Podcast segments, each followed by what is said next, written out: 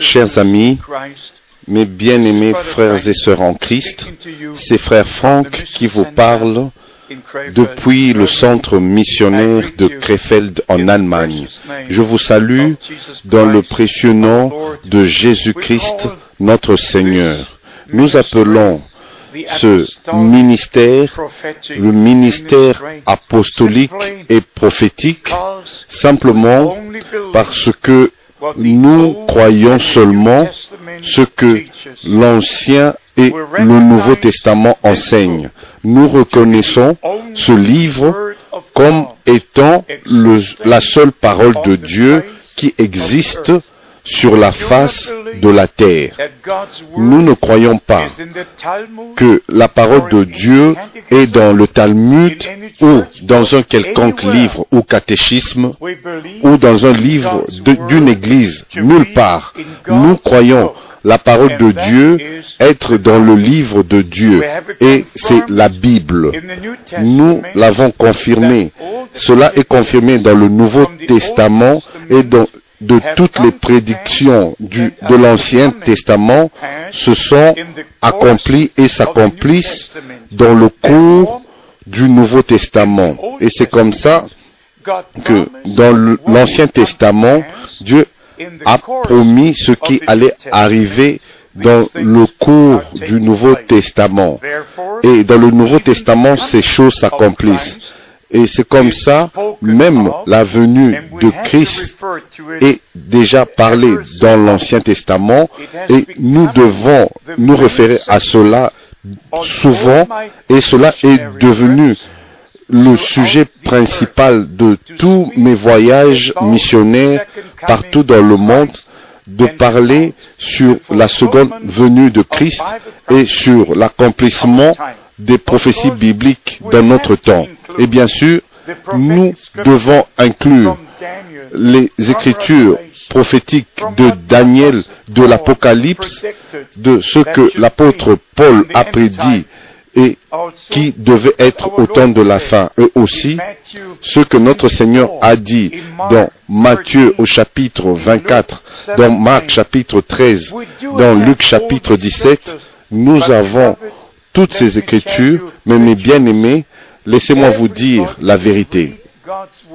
Tous peuvent lire la parole de Dieu et à moins que la révélation divine nous soit accordée, nous allons lire les Écritures juste pour nos propres opinions des choses que nous lisons et à la fin, nous allons connaître juste ce que nous avons connu au commencement. C'est tellement important de lire la parole de Dieu avec le désir de connaître Dieu, de connaître le plan du salut, de connaître les Écritures.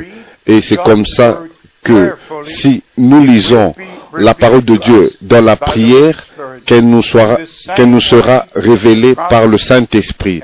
Et de la même manière, les prophètes et les apôtres ont reçu la parole de Dieu par la révélation divine. Et nous aussi, nous recevons la même parole et la signification de cette parole par la révélation divine. Dans 1 Jean au chapitre 1, nous avons dit la dernière fois au sujet des choses qui étaient dès le commencement. Et mes bien-aimés, nous devons retourner au commencement. Nous devons retourner au- à l'église originale qui a commencé au jour de la Pentecôte. Nous devons comprendre que le Nouveau Testament a commencé avec l'accomplissement des prophéties de l'Ancien Testament. Testament. Jean-Baptiste était un prophète promis. Ésaïe chapitre 40 verset 3. Malachie chapitre 3 verset 1. Cela doit être vraiment, on doit mettre l'accent dans toutes nos prédications aussi souvent que possible, que Dieu aussi va achever le Nouveau Testament avec l'accomplissement des prophéties bibliques qui s'accomplissent maintenant devant nos, yeux. Et quand notre Seigneur a dit, quand vous allez voir ces choses commencer à arriver, alors vous savez que le temps est proche et même à la porte. Alors nous vivons maintenant dans les jours où les prophéties bibliques sont devenues une réalité devant nos yeux, une réalité vivante. Alors nous pouvons dire que nous expérimentons vraiment en direct le temps de la fin et l'accomplissement des choses qui ont été prédites. Alors nous comprenons aussi que avant le retour de Christ, il doit avoir une restauration, une restitution de toutes choses. Comme les Juifs sont retournés dans leur terre promise, l'Église du Nouveau Testament doit retourner à la parole de Dieu qui a été promise pour ce jour. Qu'est-ce que Dieu a promis déjà dans l'Ancien Testament dans Malachie au chapitre 4, il enverra Élie, le prophète, avant le jour grand et redoutable de l'Éternel arrive. Christ, notre Sauveur, a confirmé cela dans Matthieu au chapitre 17 au verset 11 et aussi dans Marc chapitre 9 au verset 12. Et nous lisons dans Actes au chapitre 3 à partir du verset 19 jusqu'au verset 21 que Dieu va envoyer des temps de rafraîchissement de la part du Seigneur et en comparaison avec Ésaïe au chapitre 28, Dieu va envoyer des temps des rafraîchissements, des temps de restitution de toutes choses. Et comme l'Église était au commencement, elle doit être de la même manière à la fin. Les mêmes enseignements, la même puissance de Dieu, les mêmes ministères, les mêmes dons, tout de la même manière, parce que Jésus-Christ est le même hier, aujourd'hui et éternellement. Et il est l'alpha et l'oméga, le premier et le dernier, comme il était au commencement et c'est de la même manière qu'il est à la fin. Et mes chers amis, je ne dis pas seulement ces choses, je suis un témoin des jours de la Bible qui sont avec nous de nouveau. Cela me prend, me ramène à août 1955, quand William Branham, un vrai homme envoyé de Dieu, que j'ai reconnu plus tard après comme le prophète promis pour notre temps, il lui avait déjà été dit, comme Jean-Baptiste a été envoyé pour préparer la première venue de Christ, il t'a été donné un message qui va préparer la seconde venue de Christ. J'ai vu les jours de la Bible avec mes propres yeux. J'ai vu les hommes qui sont nés aveugles recouvrir leur vue en un instant. J'ai vu le livre d'actes, des actes qui se répétaient devant moi. J'ai vu Jean chapitre 14 au verset 12 avec mes propres yeux. Les œuvres que je fais, vous les ferez aussi, et vous en ferez de plus grandes, parce que je m'en vais au Père. J'ai vu l'homme de Dieu prendre Dieu à sa parole, croyant que Dieu garde sa parole et aussi il accomplit ses promesses. Je dois être honnête, en ce temps-là, j'étais un jeune prédicateur. Je n'avais jamais vu quelque chose de ce genre auparavant. Quand j'ai su que Abraham allait prier pour une fille qui est née aveugle, qui avait 11 ans, et ses parents étaient là, et quand nous avons entendu cette annonce qu'elle était née aveugle, et il y avait 16 000 à 18 000 personnes qui étaient rassemblées en cet endroit. Frère Branham devait prier pour cette fille. Vous savez ce que frère Frank a, fait?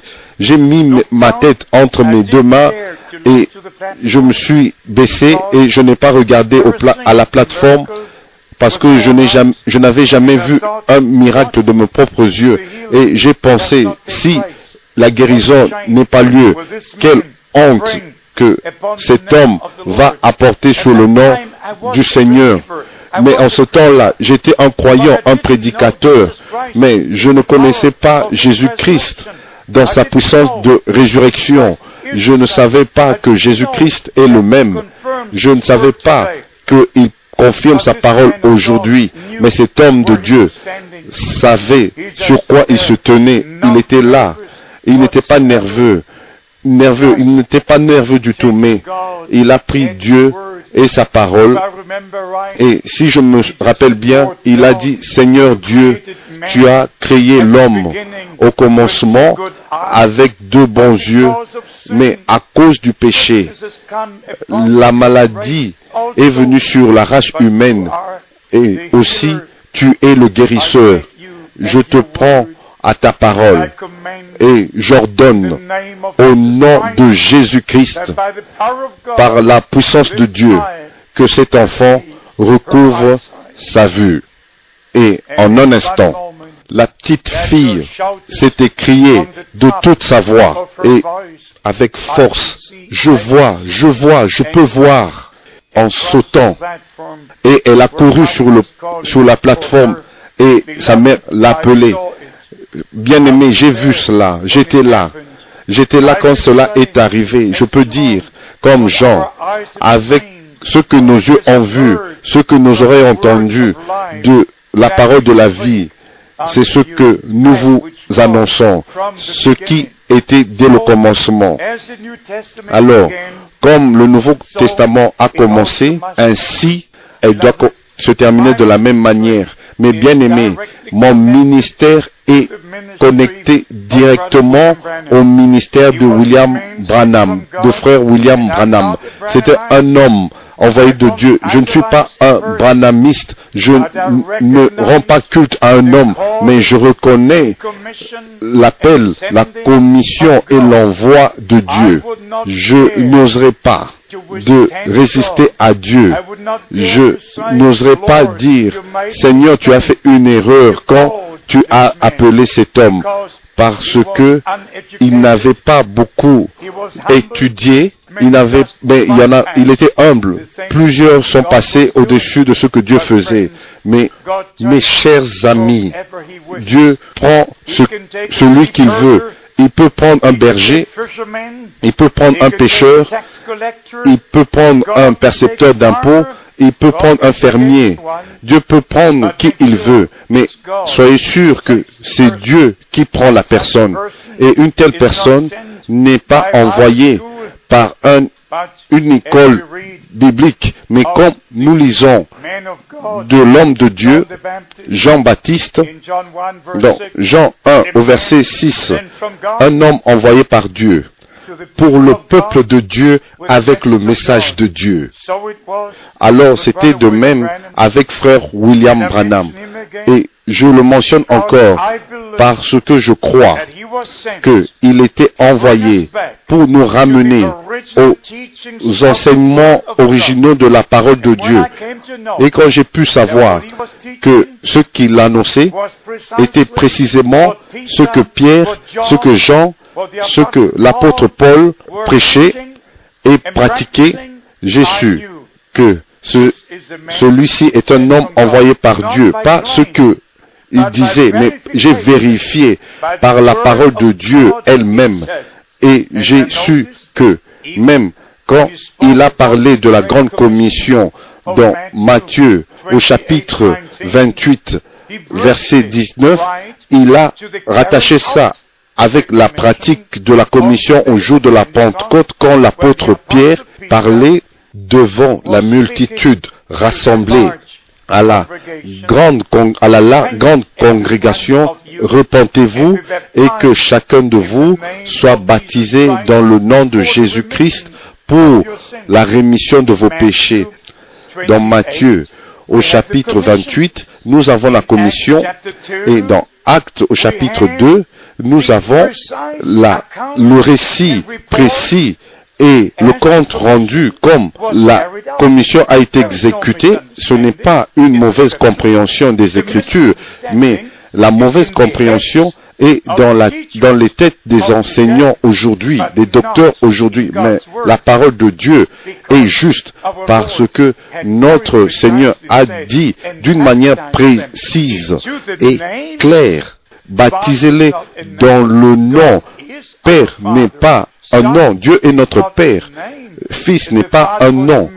Le Fils a, le Père a été manifesté dans le Fils et le Saint-Esprit n'est pas un nom, c'est l'Esprit de Dieu.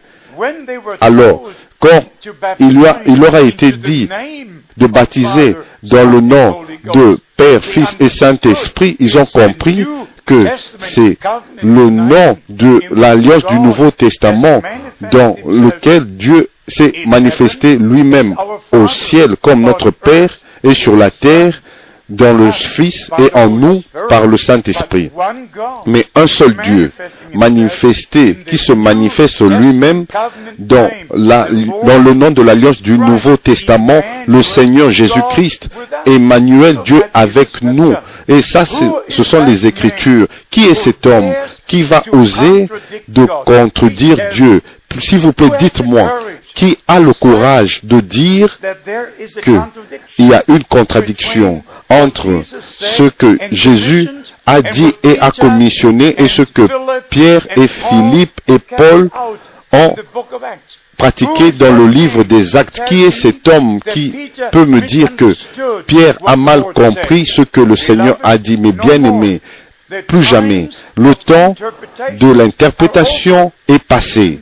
Et même, même si vous prenez Jean chapitre 20 au verset 23, où il est dit, ceux à qui vous pardonnerez les péchés, ils leur seront pardonnés, et ceux à qui vous les retiendrez, ils leur seront retenus.